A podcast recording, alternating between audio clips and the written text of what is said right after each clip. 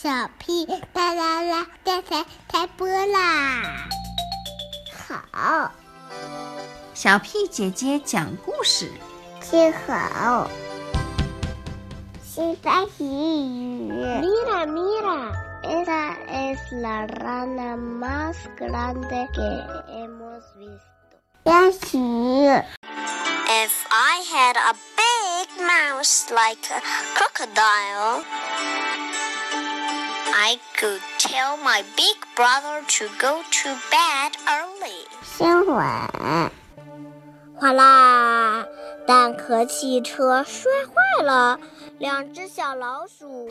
故事大王，大王，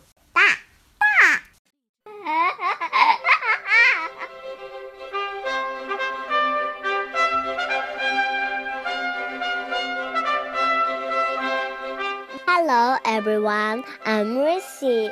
Hola a todos, yo soy Ponyo y voy a contar un cuento.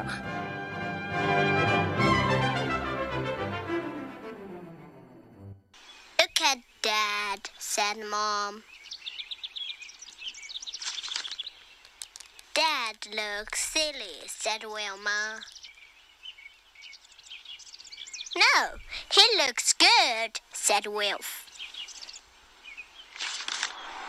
Dad put on a red nose.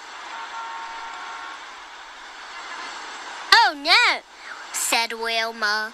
Dad looks so silly. Dad had a bucket.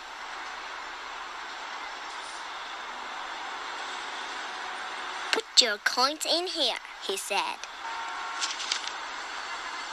Oh no, a man took Dad's bucket. Called Mom. Come back. But the man did not stop. Dad got on a bike. Man ran first.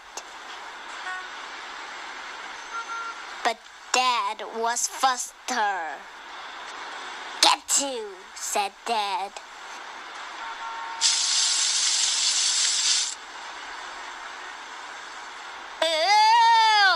Said the man. Super Dad, said Wilma.